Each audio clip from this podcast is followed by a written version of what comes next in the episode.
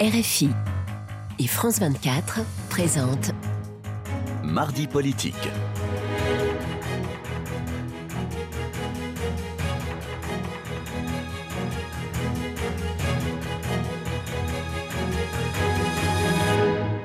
C'est l'heure de mardi politique sur France 24 et RFI. Bonsoir Frédéric Rivière. Bonsoir Rosine, bonsoir à tous. Et ensemble, nous recevons Julien Bayou. Bonsoir. Bonsoir. Vous êtes député écologiste de Paris et merci d'avoir accepté notre invitation. Alors, euh, Gabriel Attal, le nouveau Premier ministre, euh, a prononcé cet après-midi son discours de politique générale à l'Assemblée nationale.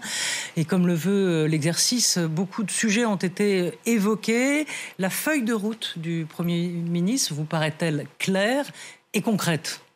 Non, écoutez, on a, on a vécu un petit moment en apesanteur parce que, évidemment, avec la crise agricole, le malaise profond euh, euh, dans l'agriculture, euh, Paris est symboliquement encerclé, en tout cas. mais le Premier ministre a enchaîné les satisfaits. Tout va bien depuis sept ans. et en gros, il faut continuer comme ça, si ce n'est un virage sarkozyste à droite. C'était très flou. Pourquoi sarkozyste à droite? Ben, Parce qu'en fait, il y a une majorité de ex-LR dans ce gouvernement. Je crois qu'ils sont 8 sur 14. Euh, et euh, oui, un discours euh, de droite. L'antienne, tu salis, tu nettoies. je crois qu'il a insisté là-dessus.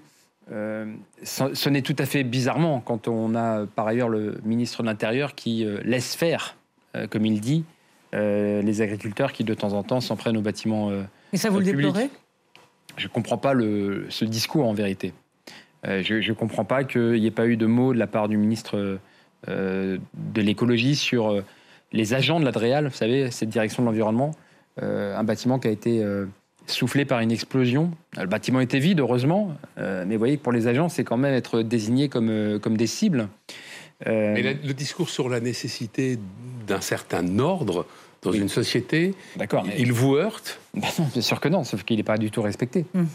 on est, enfin, aujourd'hui, on ne peut pas dire que le pays soit apaisé. On ne peut pas dire non plus que les agriculteurs soient euh, majoritairement et massivement des casseurs. Ah non, mais moi, je, dans, dans, cette crise-là dont nous parlons. Je ne dis pas ça. Je dis pas ça. Moi, je souhaite d'ailleurs qu'on puisse parler euh, sur le fond de la question agricole, euh, parce que les écologistes en sont les meilleurs alliés des agriculteurs. Et nous, on se bat au quotidien pour leurs revenus. D'ailleurs, les maires écologistes sont les meilleurs alliés très concrètement des, des agriculteurs, parce que quand le maire de Lyon, Grégory Doucet, met en place les cantines bio, circuit court, il contractualise avec l'agriculteur pour des années. C'est pas l'aumône, hein. Vos produits sont bons, on les veut pour les enfants, on vous contractualise pendant 5 ans. Ça vous donne euh, un horizon, voyez alors Mais, euh, là, en fait, on a quand même un, Premier ministre qui disait tout va bien, alors que non, dans le pays, tout va pas bien. Non, tout va pas bien, c'est sûr. Alors, il y a évidemment été question de la, crise agricole. Hein. notre agriculture est une force et notre fierté. Il doit y avoir une exception agricole française. Euh, vous comprenez quoi Est-ce que française, pardon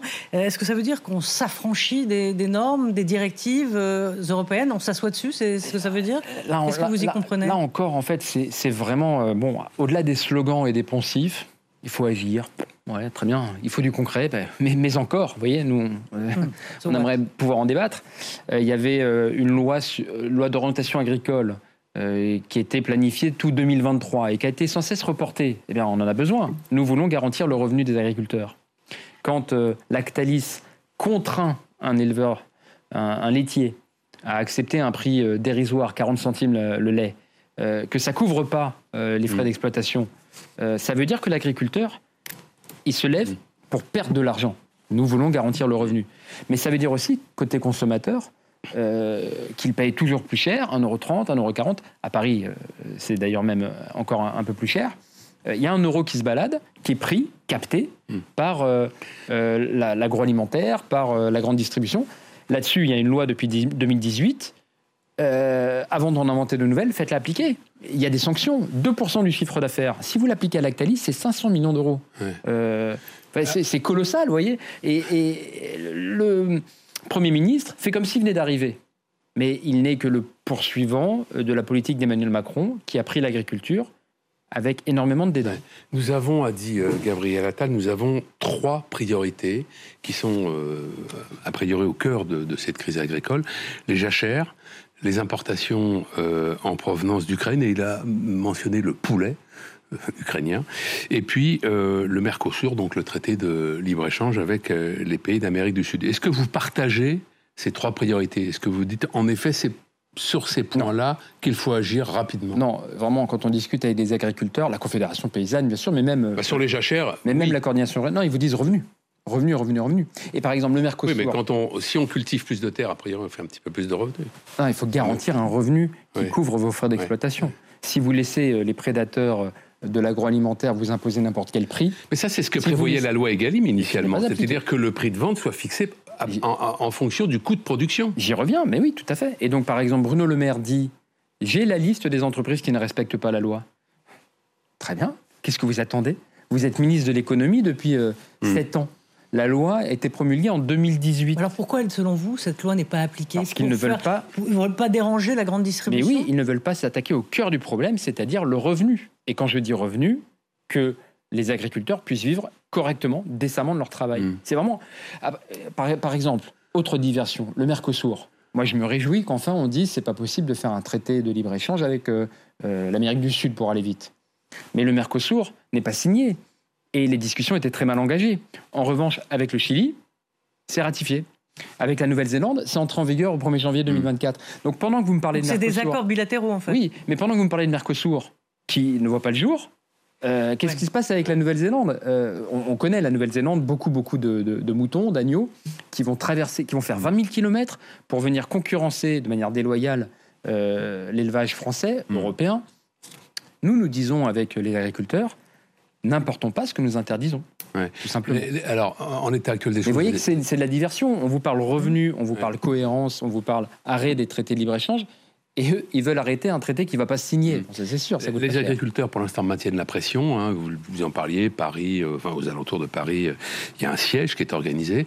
Euh, ce mouvement, actuellement, bénéficie d'une très grande popularité, d'une gros, grosse cote de sympathie auprès des Français. C'est ce que disent les sondages. Est-ce que ces, agriculteurs qui sont dans ces, dans ces cortèges pour bloquer les routes, etc., ont, ont votre sympathie? Oui. Oui, oui, clairement. Absolument, les écologistes sont aux côtés des agriculteurs.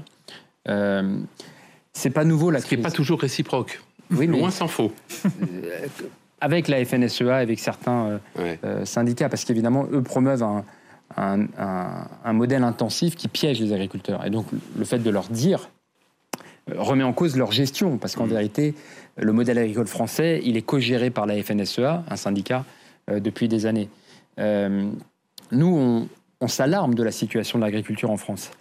Depuis 2010, c'est 27 fermes qui meurent par jour. Hmm. Il n'y a pas d'autre plan social aussi colossal. 27 fermes qui disparaissent par jour, en moyenne, depuis 2010. Et les différents gouvernements, euh, c'est vrai, des fois un peu pleuré des larmes de crocodile, puis sont passés à autre chose. Nous, nous disons, garantissons le revenu. Nous, nous disons, réorientons les aides de la politique agricole commune. On a été les seuls euh, à voter contre la politique agricole commune, non pas parce qu'il n'en faut pas, mais parce qu'elle est très inégalitaire. Vous avez 150 fermes, enfin des giga-exploitations, qui captent autant que 100 000 autres. Vous voyez, le, déséquilibre est incroyable. Alors que garantir un minimum d'aide, un forfait, et passer le reste en fonction euh, euh, de la masse salariale des employés, plutôt que des hectares, pourrait avantager les, petits et les moyens. C'est ça qu'il faut faire dans l'agriculture. Et est-ce qu'on n'est pas à un moment, en vérité, euh, crucial, euh, de moment de bascule entre l'agriculture chimique qui va trouver euh, petit à petit bah, sa, finitude, on va dire, je ne sais pas si le mot existe, et la transition écologique et la transition qui, pour l'instant, n'est pas au point. C'est quand même ça le, nœud du problème. Ce qui, est certain, c'est que quand on discute avec bah, la Confédération paysanne ou des, des maraîchers en, bio. Je discutais avec Florence Seban qui est dans l'Essonne. Il disait finalement, il y a une attente de la société. De, manger mieux, de moins de pesticides, de pouvoir euh, dire à ses mais les consommateurs se détournent parce qu'on on avait dit aux agriculteurs faites du bio, vous y gagnerez, c'est plus cher, mais vous aurez plus il faut les accompagner. Absolument. Il, y a, une attente de la société et quelque part, euh, certains syndicats, comme la FNSEA, se sont euh, empêtrés, bloqués dans on ne va pas bouger. Là où le rôle des pouvoirs publics, c'est de dire, écoutez, il y a une attente de la société, vous, vous en êtes là, et on va vous accompagner sur ce chemin. Euh, sur la bio, euh, qui, est une, vraie attente, il faut démocratiser l'agriculture bio, euh, c'est parce qu'elle est, elle est plus chère, parce qu'elle est moins subventionnée que l'agriculture chimique. Ah le, ce gouvernement, là encore, a supprimé les aides au maintien. Il y a une aide à la conversion, et il y avait une Donc les aides pour le chimique sont plus, plus importantes que pour le bio Au, global, oui. Et, ce gouvernement a retiré les aides au maintien. Vous hmm. voyez, donc il y a une aide à la conversion, parce que le, le temps de passage à la bio est long, il faut plusieurs années, mais l'aide au maintien a été supprimée. Vous voyez, à chaque fois, ce gouvernement critique ce qu'il a fait lui-même. Mais oh, alors, on, parlera dans, un instant, euh, peut-être un peu plus avant de ce sujet, mais euh, aujourd'hui, sur la, proportion de terres agricoles qui sont cultivées en bio en France, on est un peu, enfin, en 2021, on était à moins de 10%. Et le, pacte vert ou le Green Deal européen demande 25% dans 5 ans. Comment c'est possible ça? Eh bien, On ne peut pas le faire par la contrainte. Et pour euh, noircir encore le tableau, on a même peur que pour la première fois euh, dans l'histoire récente, la part de bio des, des, des, des parcelles en bio diminue. Voilà. Euh, Mais il faut, il faut reconnaître que le bio, pour un certain nombre de produits, est littéralement hors de prix. Et je le redis, je le redis parce qu'elle est, moins, elle est moins inabordable. Elle est d'une part moins subventionnée et par ailleurs toujours les marges. Alors où est la logique? Toujours les marges des distributeurs qui font plus de marge sur la bio euh, que sur d'autres. Il y a un point dans la loi Egalim hein, dont on parle beaucoup en ce moment, celle de 2018, qui dit les cantines doivent faire 15% de bio. Hum. Elle n'est pas appliquée. Si, et quand je discute avec euh, Camburet de, de, la, Fédération nationale de l'agriculture biologique, il nous dit appliquer cette loi et vraiment on est tiré d'affaire. voyez? C'est-à-dire qu'il hum. faut un effet d'entraînement de la commande publique. Chaque jour, nous donnons à manger à nos enfants dans les cantines, mais on peut imaginer aussi les, hum. restaurants d'entreprise, euh, les hôpitaux, les EHPAD évidemment. Il y a un effet d'entraînement qui peut garantir. Vous voyez, c'est pas de l'aumône. Mais euh, l'agriculteur qui, sur 5 ans, envisage sa conversion, il a besoin d'avoir des garanties sur le point d'arrivée. Et la commande publique, nos mairies, c'est ce que font euh, les maires écologistes, peuvent faire ça voilà, vos produits sont bons, on veut les contractualiser sur plusieurs années. Euh, tout à l'heure, Frédéric disait que vous n'aviez pas forcément euh, la sympathie des, écologistes. Écoutez, euh, des agriculteurs. Des agriculteurs, pardonnez-moi. J'ai les deux. la sympathie des écologistes et des agriculteurs. ça dépend lesquels, vous me direz, des écologistes. on va écouter Gabriel Attal sur l'écologie punitive. Le dérèglement climatique, ce ne sont pas seulement quelques degrés de plus ce sont des vies détruites par les intempéries, ce sont des exploitations agricoles menacées et avec elles toute notre capacité à nous nourrir. Ce sont des maisons et des immeubles menacés par la montée des eaux, fissurés par les mouvements des sols. Face à ces constats, certains voudraient une écologie de la brutalité. Pour eux, l'écologie doit être punitive, douloureuse, passer par la désignation de bouc émissaire et par la décroissance. La décroissance, je le redis ici, c'est la fin de notre modèle social, c'est la pauvreté de masse. Jamais je ne l'accepterai. Alors peut-on concilier croissance et écologie? Bah, Ça veut rien dire en fait. En vérité, euh, quelle croissance voulons-nous? Parce que là en ce moment c'est la croissance des inondations. Est-ce que c'est une bonne nouvelle Oui. Pour ça que moi ce débat vraiment ne m'intéresse pas. Moi je veux du bien-être. Et donc quand le, vous avez un Premier ministre qui est lucide, c'est nouveau quand même, lucide sur les effets du dérèglement climatique. Nous sommes tous et toutes frappés. Et de manière très, par contre très inégalitaire.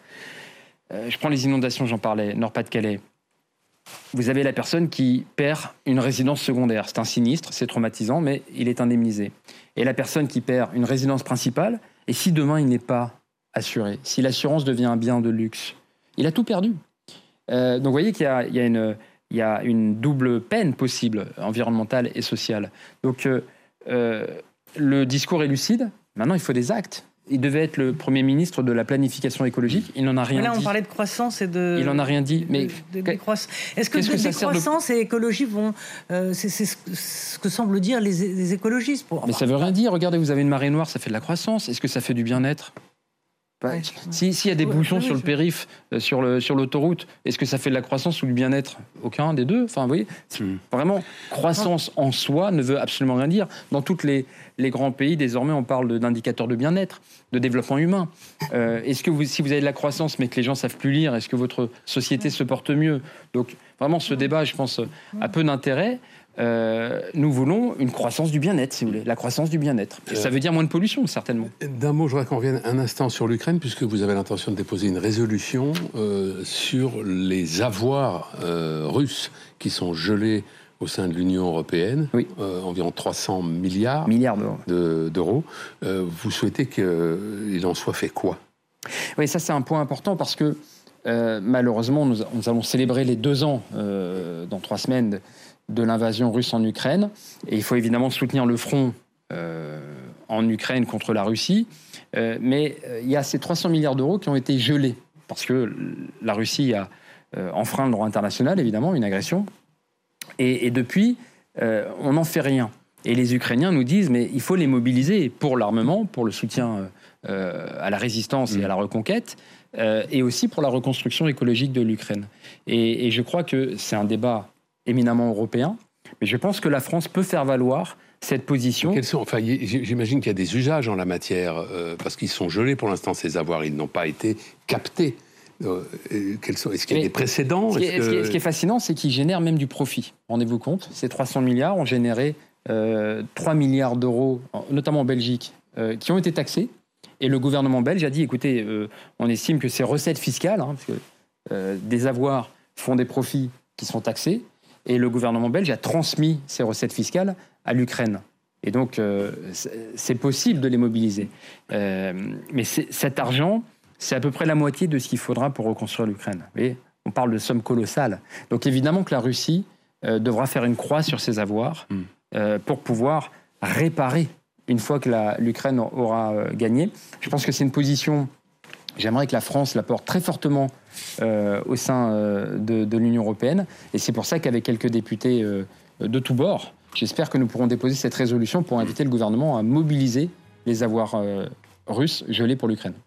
Une question sur la désmicardisation de, de la France. Qu'est-ce que, qu'est-ce que vous y comprenez euh, concrètement C'est-à-dire, euh, comment on fait euh, pour avoir C'est un terme qui a été employé par Gabriel Attal aujourd'hui. Voilà, en fait, il y, y, a une vraie réalité, c'est que il y a le SMIC qui progresse de manière insuffisante, mais mathématique. Il y a des coups de pouce du SMIC, comme on dit chaque année. Et il n'y a plus de coup de pouce à proprement parler. Il y a des augmentations mécaniques. Il y a des augmentations mécaniques, mais il n'y a plus le coup de pouce. Et je dis qu'il augmente insuffisamment.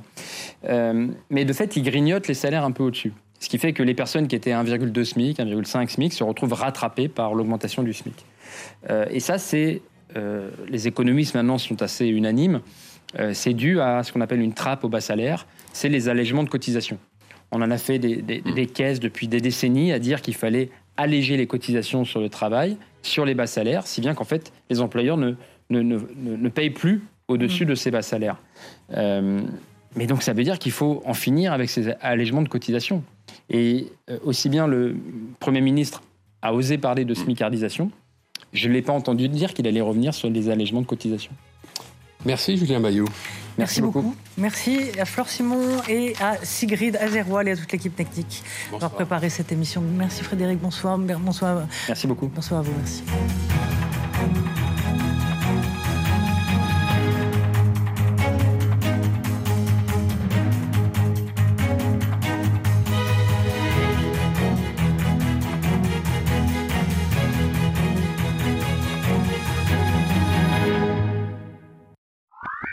Écoutez